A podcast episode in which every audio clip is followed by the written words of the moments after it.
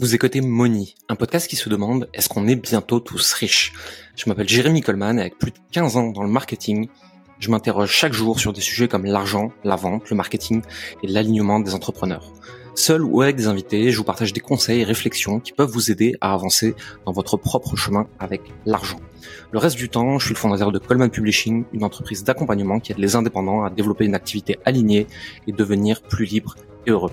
C'est parti pour l'épisode du jour et surtout n'oubliez pas que nous ne sommes pas conseillers en investissement et que nous ne partageons que nos propres expériences d'entrepreneurs. À tout de suite. C'est comme ça que tu recrutes tes collaborateurs?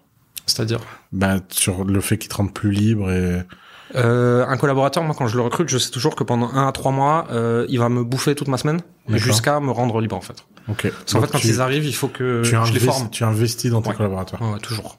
Et j'ai Ils sont toujours. tous freelance d'ailleurs. Ouais. Avec euh, tu les aides à développer leur propre business. Ouais, ouais, complètement. Je les encourage, je les aide, etc. Il y en a qui restent avec nous, il y en a qui finissent par faire autre chose. Et c'est tout à fait ok comme ça. C'est très bien, tu vois, qu'il y ait un peu de turnover. Les gens plutôt tendance à rester parce que ben, tout est structuré pour que ça leur prenne pas trop de temps, qu'ils puissent faire d'autres choses à côté. Mais c'est surtout, euh, je vais chercher un peu des, des, des j'essaie de trouver des diamants bruts, tu vois, avec moi. Donc des gens qui sont sous-cotés parce qu'on les a mis dans les mauvais environnements.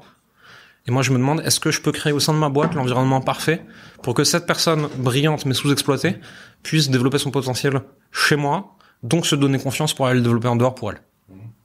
Et quand ah ça marche pas toujours, hein. des fois t'as des mauvaises surprises, des fois t'as des gens qui en abusent, plein de choses. Il y a plein de dérives de ça. Mais j'ai quand même eu le nez creux sur deux trois personnes avec qui je travaille aujourd'hui qui sont profondément brillants et que personne n'a repéré quoi. Et euh, qu'est-ce que tu mets en place dans l'environnement pour euh, pour les rendre euh, heureux et Je le- je alors je cherche pas à les rendre productifs, je cherche à les Ah, rendre efficaces. efficaces. C'est tu vois. euh, C'est quoi tu quelle différence tu fais entre productif et efficace? Euh, productif, t'as quand même cette notion peut-être qui est pas juste, hein, mais qui, est- qui est quand même admise par tous de il faut faire des heures, il faut bosser, il faut y aller, etc. Moi, je cherche quel effet de levier il peut avoir. Et euh, c'est écrit dans nos fiches de recrutement. Euh, je veux pas que tu comptes tes heures, ce qui veut dire que si t'es meilleur que ce qu'on croyait, tu seras payé à regarder Netflix. Par contre, euh, si t'as été mauvais, tu vas dépasser de 2-3 heures, tu vas pas m'emmerder. Et il y a un truc qui est écrit en rouge dans toutes nos fiches de recrutement. Euh, une personne qui arrive sans avoir mangé, sans avoir dormi, avec une vie personnelle éclatée, qu'on a essayé d'aider, qui nous a pas laissé faire, et qui est en train de détruire sa vie perso au profit du boulot, elle va être remerciée. Donc déjà, il y a ces trucs-là qui sont mis en place, tu vois. Et en fait, c'est bien connaître les gens humainement, de quoi ils ont besoin, comment ils se sentent valorisés, comment ils se sentent compris, euh, s'ils font une connerie, comment on peut les gronder, mais sans être humiliant, euh, plein de trucs comme ça que j'ai dû apprendre. Derrière, c'est qu'est-ce qu'ils aiment faire? Où est-ce qu'ils se sentent utiles, où est-ce qu'ils se sentent bons, où est-ce que leur zone de génie, elles se sont exprimées. Ok, on va voir est-ce qu'on peut leur donner ça. Si on peut pas, c'est peut-être juste que ben il y a pas le bon poste actuellement pour eux. Et en fait, c'est vraiment créer l'environnement où ils font soit des trucs qui kiffent, soit des trucs qui ont du sens pour eux, et les laisser apprendre et les former ensuite, etc. Tu vois, et les coacher beaucoup sur leur état d'esprit, sur leurs compétences, sur plein de trucs comme ça. Intéressant. Et tu penses que le tout le monde peut apprendre cet esprit autonome, etc. Ou t'as toi une sélection d'un certain type de caractère qui fonctionne dans ton modèle? Et si c'est le cas, c'est quoi les mesures pour euh, filtrer? T'as de toute façon des gens qui ont un tempérament profondément salarié. Ces gens-là, ils ont pas Ça des- marche pas chez toi? Non, pas trop. On en a eu qui sont passés, ça, ça marche pas terrible. Et c'est pas, y a rien à leur reprocher en fait. C'est juste qu'ils ont besoin, euh, ils ont besoin d'un environnement où ça fonctionne comme ça, tu vois. Et chez nous, c'est pas trop le cas. Euh, on compte pas les heures, on est full remote. Euh, J'ai aucune idée de ce que font mes collaborateurs à n'importe quel jour de la nuit. Je, je sais pas où ils sont, je sais pas s'ils sont au travail, s'ils sont off. Et puis je m'en fous en fait. Et ça se passe bien comme ça. Comment tu mesures la performance?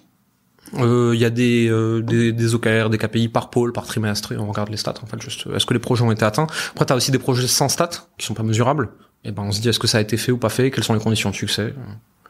On mesure de façon assez simple, vois, comme dans une boîte tradie.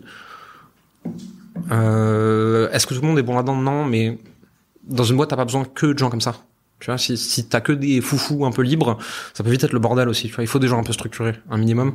Euh, le délire, c'est de trouver le bon équilibre en fait entre les gens structurés et les gens bordéliques, et euh, entre les génies bordéliques, les génies structurés, euh, les gens qui sont pas spécialement des génies mais qui ont énormément de sens parce qu'ils créent du lien dans une boîte, etc.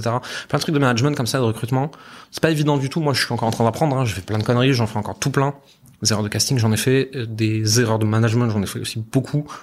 Euh, c'est essayer de trouver une espèce d'alchimie qui des fois s'explique même pas trop entre les gens. Et on a fait notre dernier event là récemment avec des clients.